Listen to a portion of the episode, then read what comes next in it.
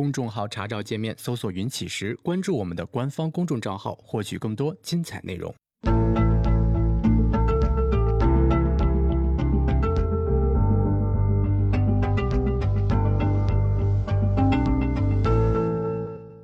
行到水穷处，坐看云起时。啊，欢迎大家来到静言股市。嗯，昨天的直播回看，这个振兴上传了两次都没有审核通过。嗯，什么原因导致的？这个就不是很清楚了啊。这个，呃，应该是优酷现在的审核更严了一些啊。然后，呃，大家如果说要看直播回看的话呢，呃。直接在那个一直播的直播页面里边啊，能够看到当天的就是直播回看啊，就是今天我们直播结束了啊，你要看今天的回看啊，可以到那地方去看。嗯，昨天的直播回看呢，振兴会继续的去传一下，然后看看能不能够最终审核通过。嗯，是这么一情况。嗯，这个情况呢，有可能不是说这个就出现昨天这一次啊，有可能今天的。呃，直播啊，下周一、下周二、下周三的直播也有可能会出现这种情况啊。这个，呃，跟大家说一下，就是这样的一种情况。嗯，然后呢，这个我们开始聊我们今天的内容哈。嗯，今天呢，我们跟大家聊一个事情啊，就是说聊关于我们怎么判断行情的级别啊。昨天呢，我们聊这个小波段什么的，小波段说白了就是行情没在这个级别上啊，行情在更高的级别上。所以这个时候很自然而然的呢，我们就有一个问题，就是如果说这一波行情出来了，啊，我怎么去判断这个行情在哪个级别上？啊，这对于我们来说呢，是一个呃非常自然的一个问题。嗯，那么其实这个问题它所表现出来的哈，就是行情的偶然性，啊，就是说呃同一个或者说类似级别的行情吧。那有些时候呢，就是稍微的低一点点有些时候呢稍微的高一点点它并不完全统一，啊，这是属于这种呃行情的偶然性所导致的一些个问题。那行情的偶然性呢，也是我们在做交易的时候啊，需要呃最多面对的问题和最重要的这个要去解决的问题，啊，然后呢，嗯，就是对于我们而言啊，对于我们而言呢。这个我们在设计交易系统的时候啊，处理这个行情的偶然性呢，呃，无外乎呢两种方式，啊，第一种方式呢，就是我尽可能的去做筛选，啊，我我把那些呃我觉得走的比较乱的行情，就是那偶然性的影响比较大的行情啊，不符合我的对行情的定义的行情，把所有的这些行情呢，我都删掉，我不做啊，我只做严格的符合我的条件的行情。啊，你就比如说像昨天早晨我们复盘复那个深科技，啊，非常严格的符合我们的交易条件，就市场波段上涨啊，波段回调，然后有个低点，非常严格的符合我们的交易条件呢。那么从零八年到现在啊，将近十年的时间啊，也就两次啊，也就两次。所以呢，就是说这是属于这个严格筛选，嗯，它的一个情况。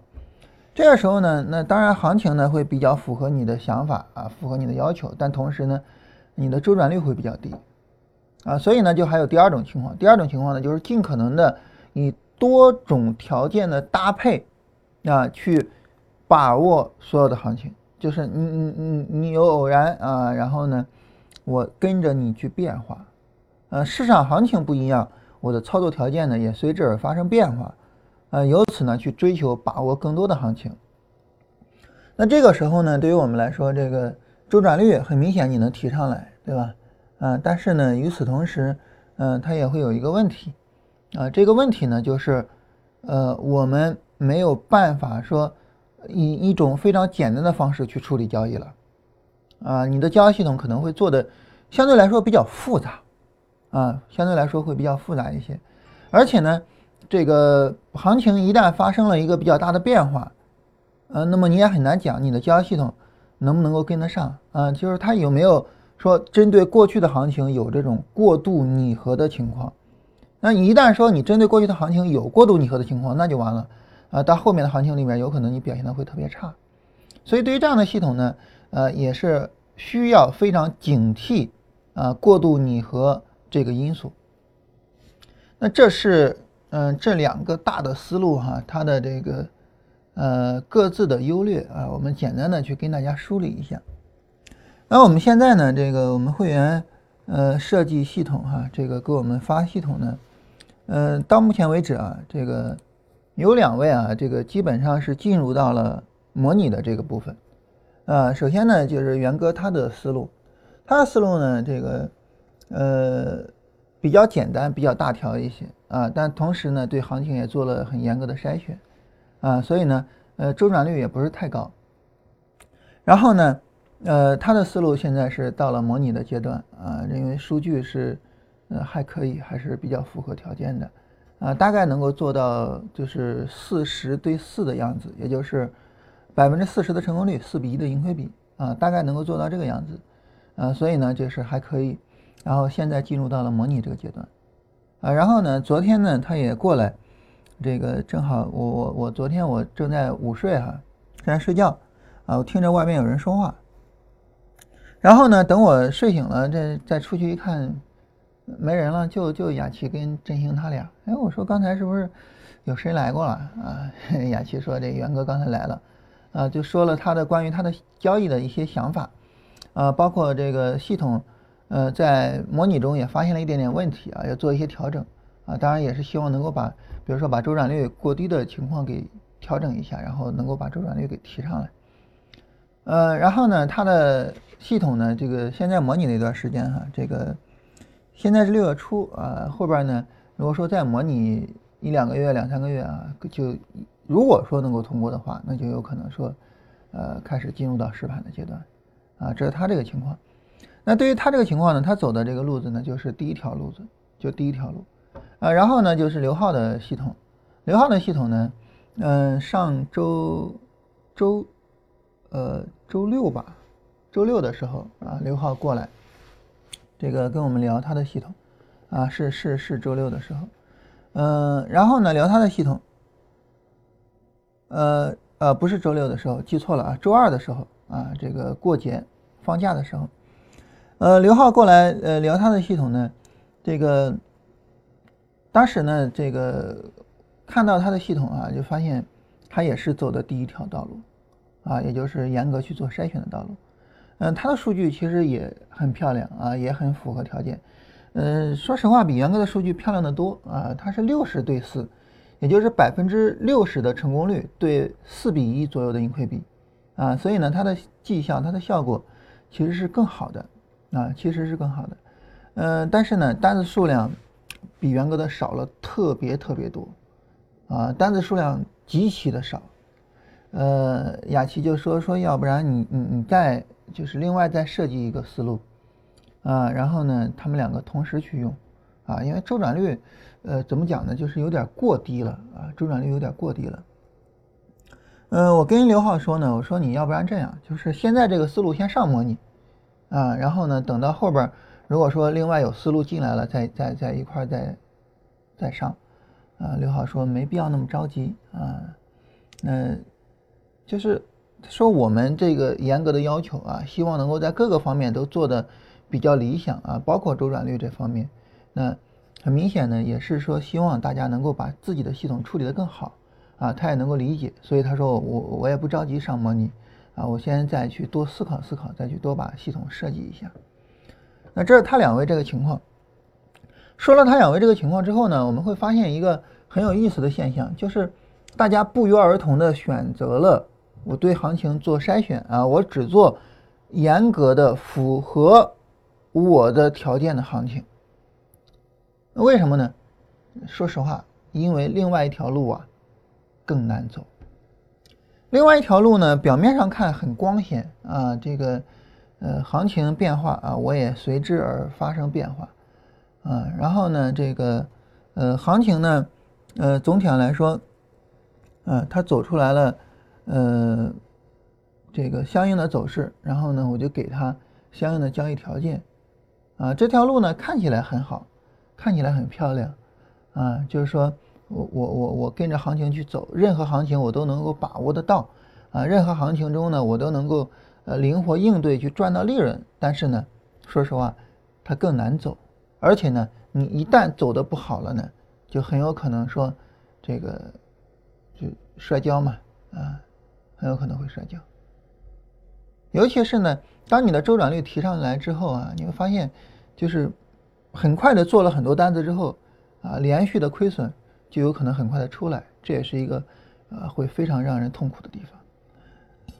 所以从这个意义上讲哈，嗯，我我们今天聊的这个内容，我我觉得很有必要这个提前跟大家提醒一下啊，就是它未必适合所有的人，也未必说呃你一学就能够会。一听就能够用上，啊，未必是这样。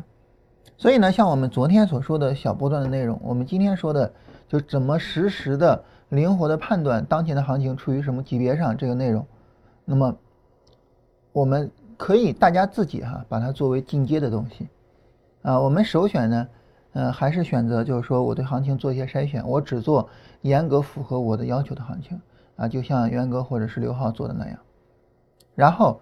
然后如果说啊，我们在行有余力，我我我觉得我可以往纵深再发展一下，那么你就可以利用我们这两期的知识呢，再往纵深啊再去做一些发展，啊，这是呃总体上来说哈，这个跟大家聊的这样两个方面。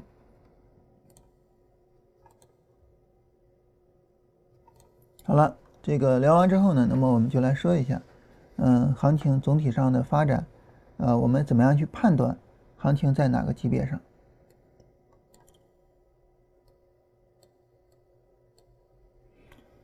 呃，我们在这儿点一下右键哈，然后呢，这儿有一个分析周期，啊，有一个分析周期。这个分析周期呢，它是各个周期的都会有啊，一分钟、五分钟、十五分钟、三十六十日线、周线、月线。然后我们自己还可以加一些，比如说像。呃十分钟，呃，像两日线，像一百二十分钟等等的，啊，我们自己也可以随便的去加这些东西，呃，加东西怎么加呢？就是你这儿有一个周期设置啊，你点一下周期设置，啊，然后你比如说加一个一百二十分钟，你就基本分析周期一分钟，然后你这儿一百二十，啊，然后你点增加周期啊，它就自动的给你增加了，这样子，在所有的这些时间周期里边呢，我们知道有几个周期啊是相对来说比较核心的。相对来说比较核心的，啊，就是周线，啊，然后日线，然后呢，呃，三十分钟，啊，然后五分钟，啊，然后一分钟，嗯，啊，这几个呢是比较核心的这个周期。比如说我们一说这个行情啊，我们会说啊，周线级别的行情啊，日线级别的行情，三十分钟的行情啊，五分钟的行情，或者说一分钟的行情。啊，那么有没有可能出现一种情况，就是我以为这个行情是五分钟的，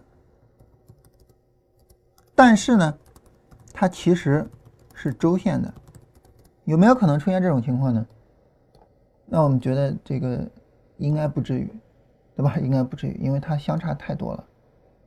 那即便是我们相差的小一些哈，我以为这个行情啊是五分钟的，但其实，比如说我以为这个行情是日线的，啊，但其实它是周线的。这种情况有没有可能出来呢？没可能，也没有可能啊。日线跟周线，你说它相差很近啊，但相差了一个级别，在相差一个级别的情况下，你基本上不会做出来什么错误的判断。啊，比如说，我们跟大家举个例子，嗯，那么这是一个日线的波段上涨，啊，所谓波段上涨呢，就是短线呈现出来一浪一浪的往上走，对吧？短线呈现出来一浪一浪的往上走，这是一个日线级别的波段上涨，而且是一个很规整的日线级别的波段上涨，对吧？啊，走的很稳定，啊，然后很标准。你有没有可能把它理解为是一个周线级别的波段上涨呢？绝对不可能，啊，因为在周线级别上，它就是一个短线，它就是一个短线，你没有任何可能把这个行情理解为是个波段行情，绝对不可能，没有任何可能性。嗯，那当然，我我们你说这个，呃，大盘的走势比较稳啊，我们举个股的例子也一样，嗯，举个股的例子，比如说。嗯，像这个走势这个走势呢，它在日线上，呃，这这这周线哈，像这个走势，啊，国通安信的这个走势，这个走势呢，你比如说像这一段走势，这一段走势在日线上呢，它是一个日线的波段下跌，啊，是一个日线的波段下跌，呃，呈现为是下上下上下这样的一个过程，啊，日线上是一个波段下跌，有没有可能在周线上我把它误认为是一个波段下跌呢？我们来看一下。呃，这是一六年二月份的走势，一六年二月份，这儿就这一段走势，你有可能把这一段走势误认为是一个波段下跌吗？绝无可能，没有任何的可能性。啊，你你你哪怕对方法的理解再不到位，没有任何一点点的可能性把它误解为是一个波段走势。所以，啊，所以关于我们今天的内容啊，我们首先来说第一点。啊，首先来说第一点，就是，呃，只要跨越级别，啊，那么绝无可能做出错误的判断，啊，这个是没有任何一点点的可能性的，嗯，就别说那个跨的比较远的，啊，像我说那个五分钟跟周线这样的，那么即便是日线跟周线，啊，它仅仅相差一个级别，你也没有任何可能做出来错误的判断。所以我们说这个行情在不在这个级别上，肯定不是说跨级别的判断，而是什么呢？而是，那么我们所说的，啊，行情是否在这个级别上，啊，并非跨级别的行情啊或跨级别的判断，而是什么呢？而是。同一个级别，但是呢，因为偶然性，行情的偶然性啊，因为偶然性导致啊，那么时间周期略低一点，或者略高一点啊，这是我们所说的呃，这个判断行情是不是在这个级别上，我我为什么需要做判断啊？就是它是同级别。但是呢，因为偶然性导致时间周期略微低一点，或者是呢略微高一点，啊，是这样一个情况。也就是什么意思呢？就是我们刚才说了几个比较主要的周期嘛，呃，几个比较主要的级别嘛，周线级别对吧？日线级别啊，三十分钟级别啊，然后五分钟级别啊，然后一分钟级别。那这个时候呢，这个行情它有可能是日线级别的。注意这个级别就是日线级别，你绝对不可能把这个行情误解为是周线或者是三十分钟级别。所以呢，就是当你看到这个行情的时候，你你肯定能够排除周线级别的可能性，以及三十分钟、五分钟的可能性。你知道这个行情一定是日线级别的。但是呢，但是它在日线上表现却不稳定，它是日线级别，但是在日线的表现却不稳定啊，所以我们就想。它有没有可能是周期略低一点？它有没有可能是一百二十分钟级别的？啊，或者是呢周期略高一点，也就是它有没有可能是两日线的？啊，大概就这样子。当然你说有没有可能是，比如说二百三十九分钟级别的呢？咱们就不扯淡了哈。这个一般情况来说呢，你说它不是日线级别的，往下呃，它不是在日线周期上往下降就降二分之一，往上抬就抬两倍，一般就这样哈。一般就这样，呃，咱们不给它纠结的太仔细啊。你比如说什么，因为日线是二百四十分钟嘛，对吧？你你非得给它纠结什么二百三十九分钟、二百三十八分钟的，那那那那那问题就没办法讨论了，对不对？啊，所以主要就是两个啊，往下降一百二十分钟，往上抬两日线啊。那问题就是怎么判断？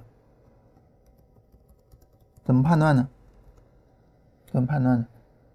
这个怎么判断？其实我们听了这个之后，我们知道这个怎么判断包含两层意思，哪两层意思呢？第一层意思，怎么判断级别？第二层意思是怎么判断周期？嗯，怎么判断级别？怎么判断周期？也就是说，你第一件事情要做的是先把这些给排除了。第二件事情要做的是。在它这三个里边有可能是对的，这三个里边你选哪一个？啊，所以这样两步，怎么判断级别？这是一步，怎么判断周期？这是第二步啊，这是两步，怎么去做判断？首先我们来说啊，怎么判断级别这个事情？怎么判断级别呢？说白了很简单啊，你你说对于国投安信这个走势，这走势，我为什么说它是日线级别呢？原因很简单啊，怎么判断级别？就是两步啊，不是不是就是两步，就是你去看高周期，你去看低周期。它为什么是一个日线波段呢？你看高周期，看周线，你发现在周线上它绝对不可能是一个波段，它没有任何是一个波段的可能性。所以它一定不是周线波段，啊，这样否定周线了，对吧？同时呢，看低周期到三十分钟，注意这个看的是级别不同的高低周期哈。到三十分钟，到三十分钟之后呢，你发现在三十分钟呢，它表现的极其复杂，它绝对不是在三十分钟的波段，它一定是在三十分钟上已经是一个很明显的主趋势行情了，啊，已经是一个很明显的主趋势的下跌了，这绝对不是一个波段行情。所以你就否定了周线，同时否定了三十分钟，也就是说它只可能是日线级别的。这是第一步，日线级别，嗯，第一步就是我我们就确定了这是日线级别了，好吧？然后我们来做第二步，第二步就是判断在日线级别上它是哪个周期。那在日线级别上，这个国投安信这个走势它是哪个周期呢？啊，我们判断的时候的标准是这样的。判断过程，嗯，先看日线，先看主周期，啊，先看日线，啊，先看日线。那么，日线如果没有明显的红绿柱切换，降周期，啊，到一百二十。日线如果有小波段，这就为什么我们昨天先讲小波段，今天再讲这个。你不讲小波段，这个是没法讲的啊。如果日线有小波段，抬升周期啊到两日线，就这么一个过程，就这么一个过程啊，其实非常简单，嗯，其实非常简单。所以整个的一个走势的判断呢，整个一个走势的判断，就这一段走势它是不是一个日线波段呢？整个走势的判断怎么判断呢？就是你看这个走势，它有没有一个明显的红绿柱切换？对于这个走势哈，我们应该讲还算在日线上还算可以。嗯，这个地方尽管没有红绿柱切换，但是呢，嗯，它有一个非常明显的佛手。嗯，所以这个走势其实在日线上，直接在日线上说这就是一个日线波段，其实是没有什么太大问题的。啊，没有什么太大问题。啊，然后小绿柱，然后这是一个买点。啊，当然这个买点不能买了哈，这个买点肯定不能买，因为这个，呃，从趋势分析跟趋势力度分析的角度，你肯定不能买它，对吧？但是很明显，这属于就是一个日线级别，包括前面这个走势哈，基本上呢也可以说就是一个日线级别，基本上也可以这么说。啊，当然因为行情不稳定，所以呢，呃，前一个回调跟后一个回调之间的级级别相差还是比较大的。嗯，但是基本上也就是日线上，因为这儿也有一个明显的佛手了，啊，基本上也就这样，啊，当然你这个非得去调一下周期也未尝不可。那我们再找一些案例吧，来找一些那种很明显不在日线上的，好吧？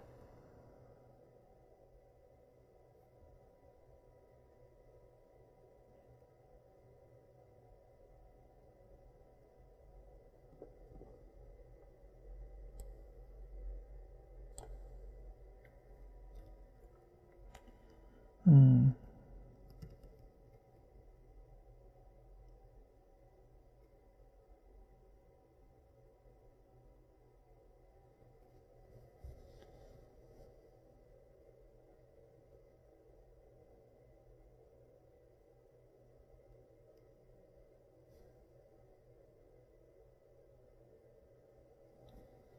这个一找案例啊，就突然不知道该怎么去找了啊。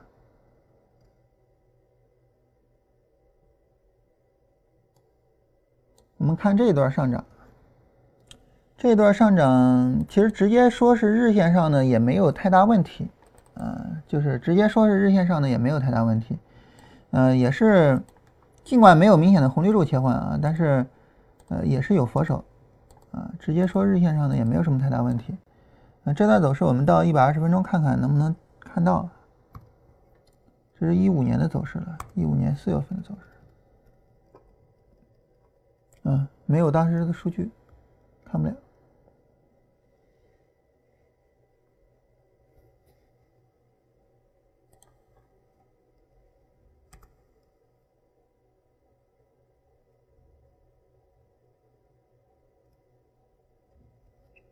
咱比如说这个行情吧，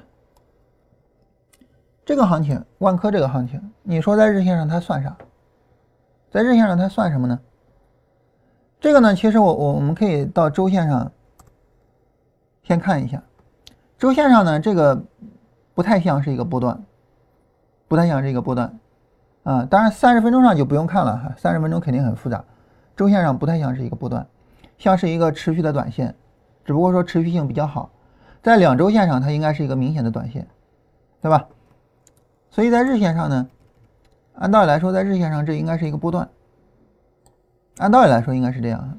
但是在日线上，你非得说它是个波段，好像有点别扭，因为这个回撤明显有点太大了，而中间这又有一个很明显的小波段，所以怎么办呢？我们知道抬升周期，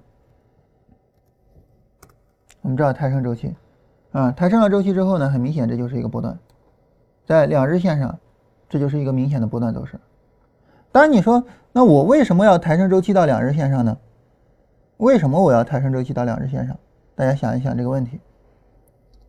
其实最主要的原因在于哈，我我之所以要要抬升周期到两日线上，最主要最主要的原因在于，当我到了两日线上之后，这个关于操作的判断，就这个地方究竟是不是一个顶部，究竟要不要出场，这个判断就是准确的。如果说你的时间周期搭配不准确，你的操作上的判断也无法准确，啊，操作上的判断也无法准确。这一段走势，这一段走势，它很明显不是一个日线级别的，很明显是一个两日线级别的。一四年四月十号前后的走势，我们来看一下，一四年。啊，一四年四月四月十号前后的走势，很明显，啊，在两日线上它走的更稳定一些，走的更稳定。所以这个时候呢，你会发现，就是首先对于它的这个行情的理解，我们在两日线上我们更好的去理解这个行情，啊，我们能够更好的去理解这个行情。就这一段走势，上下上下上，很好理解。啊，其次呢，下上，然后这儿没有创新高嘛，然后市场迎来了一个波段回调。啊，这个波段回调呢，我们仔细的去看的话，我们会发现比较有意思哈，在两日线上，这是一个长期的绿柱，上下小绿柱带来买点，所以在两日线上呢，买点非常清晰。也就是说呢，当你前面这个级别搭配好了。两日线上看着比较稳定，你到后边去对它进行操作的时候，你也能够搭配一个更为准确的，啊，去对它进行操作的相应的级别。但是如果说我们在日线上，我们非得在日线上看，你就会发现这个行情会让你感觉很别扭。在日线上看，其实你看这都是小波段的走势，对吧？嗯，然后这个地方其实是是是可以去买的。啊，然后在后面的回调里面，你你就发现很别扭，你你你很容易就判断这是一个可以去买的地方，然后你就被骗了，啊，当然到这个地方，呃，你也能够判断出来啊，我还是可以去买，但是前面会被骗一次，为什么会被骗一次呢？因为行情不稳定，为什么行情不稳定呢？因为在前面上涨的时候，它就不是日线级别的，啊，所以这个级别搭配，它的意义就在于这个地方，就是。找准，嗯，行情级别，啊，它的意义就在这个地方。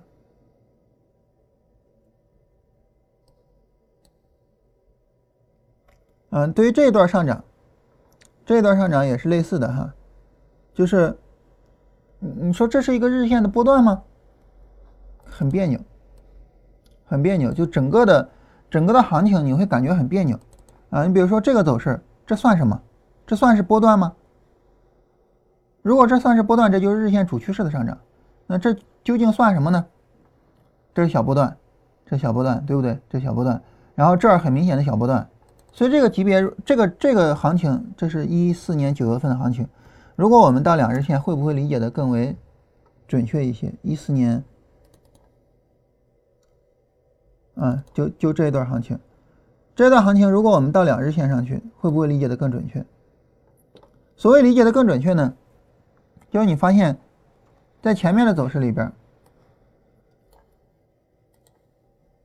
市场拉升、回撤、拉升，一个波段上涨，回撤、拉升、回撤、拉升、回撤，一个波段下跌、波段回调。这个波段回调很明显给了一个准确的买点，两日线上。然后就这段走势来说，刚才我们是看着这段走势，看着这个。看着这个，我们说到两日线更准确，对吧？你发现在两日线上确实很准确，对吧？然后你发现怎么样呢？在这儿两日线是不是给了一个准确的买点？在这两日线给了一个准确的卖点，非常准确的一个买卖点。但是如果说这一段走势，如果说这一段走势，那么我们在日线上去看，你会发现会比较别扭，会比较别扭啊。这个买点在这儿就给了，然后而不是到这个地方才给这个买点，而这个卖点呢，在这儿给的，而不是到这儿给的，啊，所以相对来说呢，就略微的别扭一些，略微的别扭一些，嗯，那这个时候大家可能会问哈，说你这个有点欺负人，为啥呢？因为你是事后的，对吧？很明显你是事后的。啊，怎么讲？很明显，你是事后的呢，就是你等着这个行情已经走出来了，然后你跟我说应该怎么样，应该怎么样，我也行啊，对吧？事后的我也行啊。那当时怎么去做判断呢？当时怎么去做判断呢？对于我们来说呢，我们重点的任务有两个任务，嗯，我们重点的任务有两个任务，哪两个任务呢？就第一个呢，就是去判断买点；第二个呢，就是去判断卖点。那么，在当时我们去判断买点的时候，一定是市场走出来波段回调的时候，啊，比如说这儿市场走出来了波段回调了，我我需要去判断买点。那那我我我们需要去判断卖点的时候呢，一定是我们已经在持有股票的时候。所以这个时候呢，当市场走出来波段回调，我们现在需要做的并不是说马上去找买点，我们需要做的是看前面的行情。你觉得这一段行情就前面的，因为它有一个波段回调，之前一定是有一个波段上涨的哈。前面如果没有一个波段上涨，后边谈不上波段回调，啊，这这这是简单的涨跌轮换的规律，这个我们就不多讲了哈。这儿一定有一个波段上涨，你就去判断这个波段上涨，我在日线本周期上判断，呃，在日线本周期上看对不对？对不对呢？你发现这儿好像有点不大对，好像有点不大对，对吧？那我到两日线上看看去，好吧？那这个时间是一四年三月份，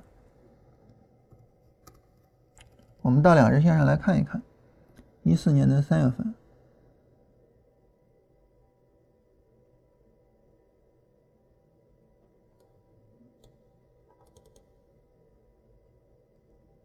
啊，应该是这一段走势，应该是这一段走势，啊，刚才我们说这儿在日线上看着好像有点不大舒服，啊，到两到两日线上来看，两日线上看。感觉还是比较舒服的啊，中间没有太复杂的变化了，就是一个上下上的结构，一个不断上涨。那好，那这个时候呢，我去找买点，我通过两日线去找，是不是更靠谱一点？嗯，反过来说啊，反过来说，就是当我找好了买点之后，当我找好了买点之后，那我要去找卖点啊，也可以是类似的啊，也可以是类似的。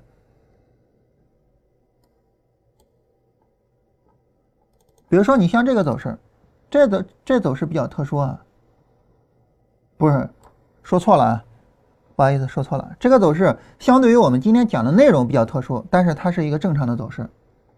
怎么讲呢？你看市场 D F 回零轴，市场有一个波段回调啊，这个波段回调，大概是这么展开的，下上下上下的一个波段回调。这个波段回调之前一定有一个波段上涨，就这个波段上涨。我们发现这个波段上涨在日线上就很稳定，下上下，呃，不是上下上，然后有一个背离，这里有一个卖点，在日线上就很稳定。我不需要调整任何的周期，我既不需要往下，也不需要往上，因此我找买点，我就在日线上找就行了。所以我的买点就这儿，啊，我的买点就这儿。然后呢，当我在这儿找到了买点之后呢，我就需要找卖点。那我发现这个走势回调，这个走势哈，在日线上也很稳定，所以我就在日线上找卖点就完了。我我不需要整太复杂，拉升没有背离回撤，拉升没有背离回撤，拉升背离出场，啊出场，然后就这么出就可以了。那么当这么出了之后呢，我再去看这一段上涨，我发现它在日线上也比较稳定，我不需要降周期，也不需要抬周期。好，市场有波段回调，那好，我在日线上等买点就可以了。然后我的日线买点就这儿。当我在这儿进场之后呢，我发现在日线上很稳定，我不需要去调整周期，我在日线上等卖点就可以了。所以我的卖点就是这儿。而这个走势呢，相对来说呢，就是比较稳定的，就在日线上比较稳定的。也就是说，当市场走出波段回调的时候，我去判断前面的波段上涨应该是哪个周期，我就在哪个周期上等进场位。当我在这个周期上进场了，我就在同一个周期上等出场位。啊，这就是我们说的，呃，关于级别运用的过程，实盘运用的过程。啊，这就是我们说的实盘运用的过程。呃，这就是实时的判断了，这就不是事后的了，啊，实时的判断。啊，基本上就是这些内容，嗯，基本上就这些内容，就是关于买卖点的寻找，基本上就这些内容。这个。大家在用的时候呢，嗯，就这么理解，然后呢，这么去使用，基本上就就可以。嗯，比如说这个，当然就是任何方法没有保证肯定盈利的哈。比如说对于这个波段回调，呃，很明显它就是日线级别的，所以你在这进场，在这进场，然后呢被止损，啊。然后这个行情啊，这个行情基本上就是日线级别的行情啊，不用多去做调整啊。然后进场的话，这个应该没有什么太大的问题。也就是说，每一次机会呢，你都需要去进行判断，就这是什么级别的。那这个行情，这个行情很明显，这个不是日线级别的，日线在这儿有小波段，两日线级别的，一四年。是这个走势吧，两日线级别的，啊，在两日线上波段回调，然后呢，两日线上这儿给一个买点，啊，当然这个买点应该买不进去啊，因为是连续涨停的情况。好，基本上就这些内容啊，这就是我们今天要跟大家说的内容，看大家有啥问题啊。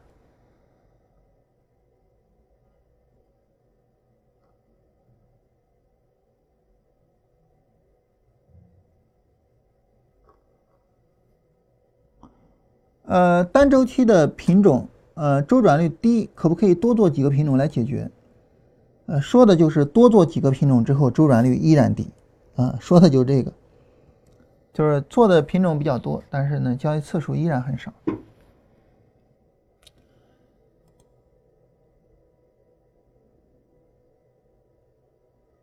呃，三条给大家这个说了一个他的想法哈，以日线为基准，啊。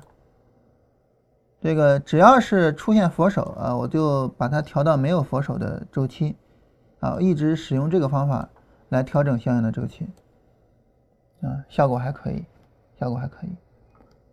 就是我们说这个啊，就是，呃，总之就是你定一个标准，然后按照这个标准去定你相应的周期，然后根据相应的周期去进行操作，啊，总体上就这么一个逻辑。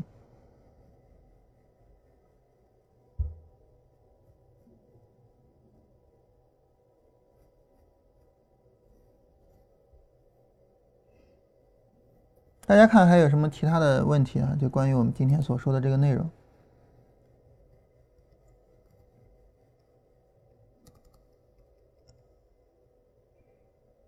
当然，所有的这些内容啊，都是以这个什么为基准呢？都是以我们趋势分析啊、趋势力度分析这些内容为基准。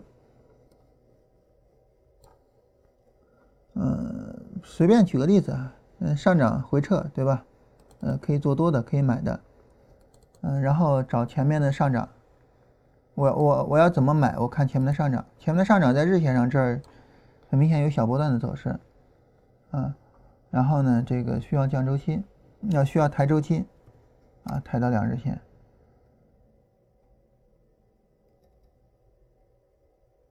嗯，刚才那个不是日线吗？是日线，怎么抬到两日线没影了呀？一六年，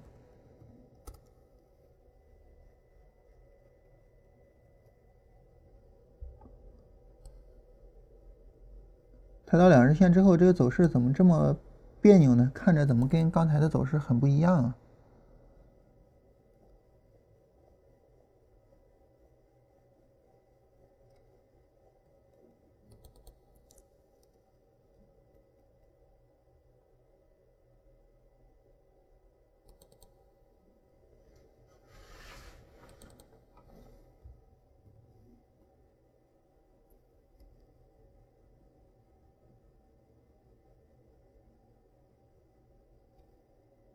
感觉很别扭啊，这个跟刚才走势感觉很不一样。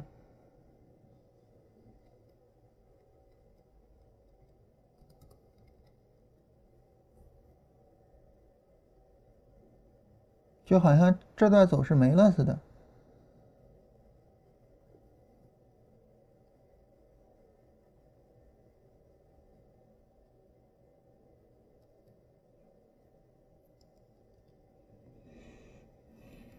我们看看有没有需要降周期的例子啊？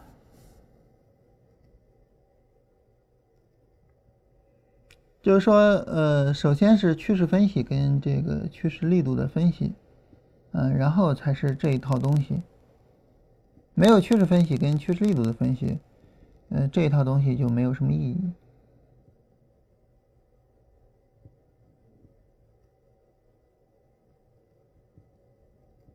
啊，你比如说像长山股份啊，你说我要去做，纯粹从技术上来看，前面这个行情日线上基本上就可以理解，所以你就等着日线回调就完了，日线的不断回调，日线的买点。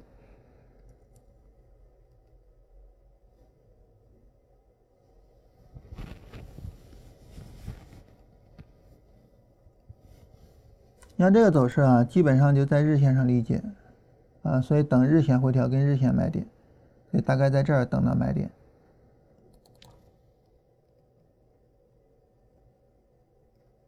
那前面这儿也差不多哈，日线基本上就能够理解这个行情，所以呢，在日线等买点，然后在这儿就有买点。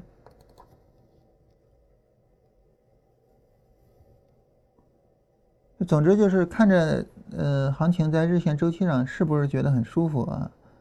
就是就是这个周期上的。行情，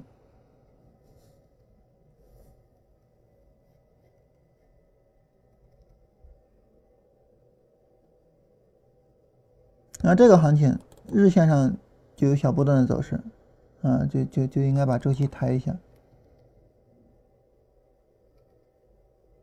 把周期抬了之后呢，就能尽量的去避免这个进场进的太早的问题。啊，这个行情也一样啊，小波段的走势，很明显的小波段的走势，啊，所以应该去抬一下周期。那如果说这个回撤你想做，比如说这个回撤你要做的话呢，呃，很明显这个前面这个这一波拉升这个级别就就没在日线级别上，啊，就在更低的级别上，在更低的级别上。更衣的级别上也不是太理想啊，这儿有小波段，找找找需要降周期的，怎么比找需要抬升周期的要难呢？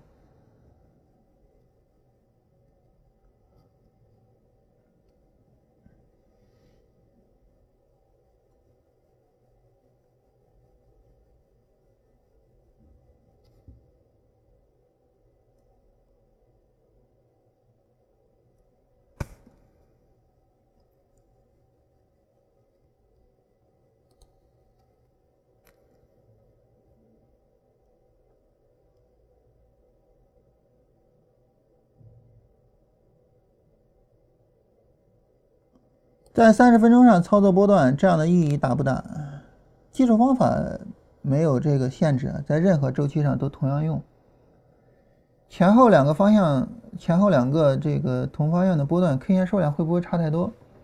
取决于它们有没有背离。如果没有背离，不会差太多；如果有背离，差的就会比较多。周转率多少算低？呃，平均一个品种一年有多少次交易？七八次交易算低吗？这个你可以去计算。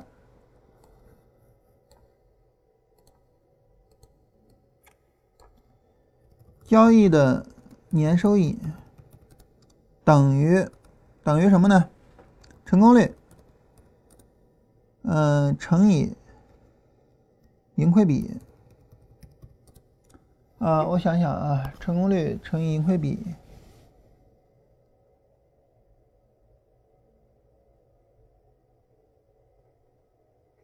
其实还不能这么算。嗯。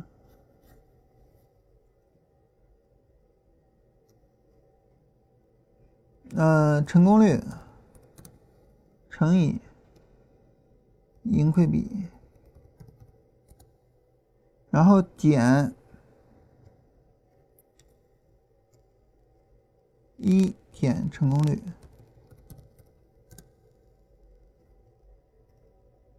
然后乘以单笔止损幅度。啊，就是当然，你这个就只能是求平均啊，平均单笔止损幅度啊，或者叫平均单笔止损金额吧，乘以周转率，这就是你的年收益。如果你的年收益呃能让你觉得可以接受，那这个周转率你就可以接受。如果你的年收益在前面确定的情况下，你觉得年收益太低，就说明周转率太低了。我把这个解释一下啊，呃，成功率乘以盈亏比减去一减成功率，啊，这个值等于你的单笔效率，也就是单笔预期收益。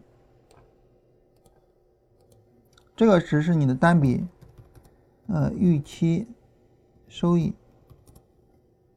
呃，我们的这个呃就是。这这个值就是你的单笔的预期收益，嗯，这个单笔的预期收益用什么来表示呢？嗯，就是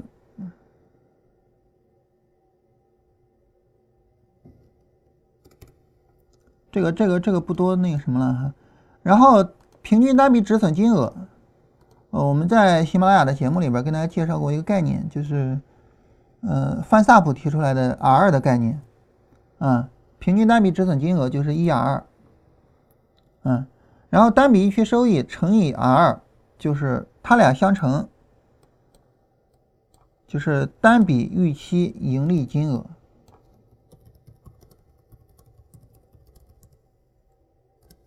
当然，如果说你的方法是亏损的，这就单笔盈利亏损金额啊。所以我们准确一点叫单笔预期盈亏金额。你的一笔交易的预期盈亏金额乘以你的周转率，就是你的年收益。啊，这个应该很好理解。如果说你的单笔预期盈亏金额是确定的，那么周转率就决定了你的年盈利年收益。这个年收益你能不能接受？啊，这个年收益你能不能接受？就这个问题。另外呢，就是复盘得出来的年收益在实盘中还会打折，打了折之后会更低，你能不能接受？啊，就这么个问题。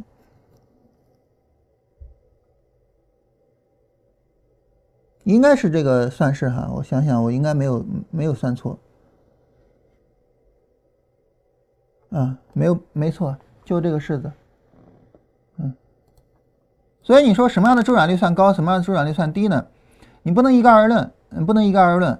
如果说我的系统单笔预期盈亏金额特别大，那我周转率没必要太高啊，对吧？你比如说像那个一笔单子赚个十倍、二十倍的，那很明显，我三五年做一次都没关系。但如果说你的一笔单子你就能赚个，比如说百分之零点百分之零点五啊，或者是百分之一，那你那你好几年做一次，那你干嘛要做交易呢？对吧？你直接存余额宝不就完了吗？所以就这个意思啊。这个任何问题都不能单独的看，呃，交易呢它是一个复杂的问题啊，任何问题都不能单独的看。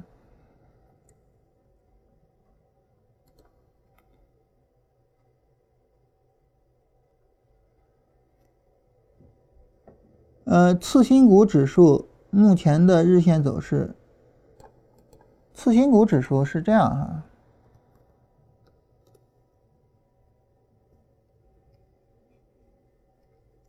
次新股这个指数啊，有点问题，嗯，日线走势有一个波段上涨，咱们俩看的次新股指数是一个吗？这哪儿有波段上涨啊？这不是下跌吗？我没大看明白啊，这不是下跌走势吗？这怎么成了波段上涨了呢？另外一个呢，就是次新股的走次次新股这个指数啊有问题，呃，有什么问题呢？我觉得次新股应该这样，这个板块里面所有的股票，应该把什么股票扣除呢？就是连续涨停的这些股票给扣除掉，就从你打开涨停开始计入那个次新股那个指数，但是它不是这样的哈，它就是所有的所有的次新股都算。这样的话，次新股其实是有这个什么情况呢？就是你这种连续涨停的，就就把它给拉高这种情况，所以那个有虚假成分。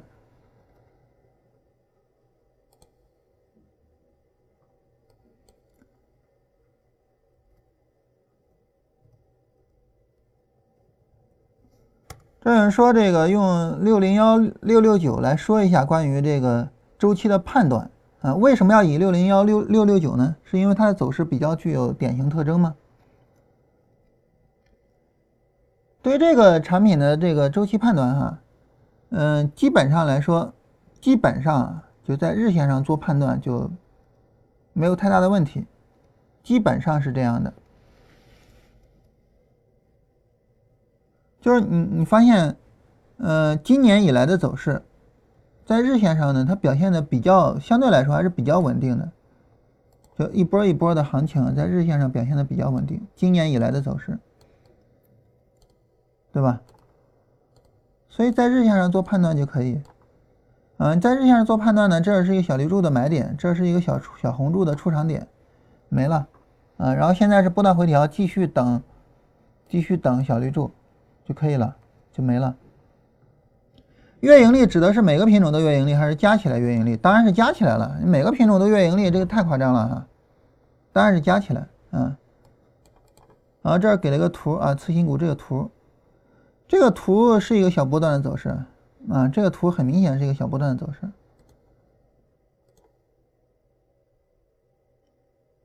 很明显是小波段的走势。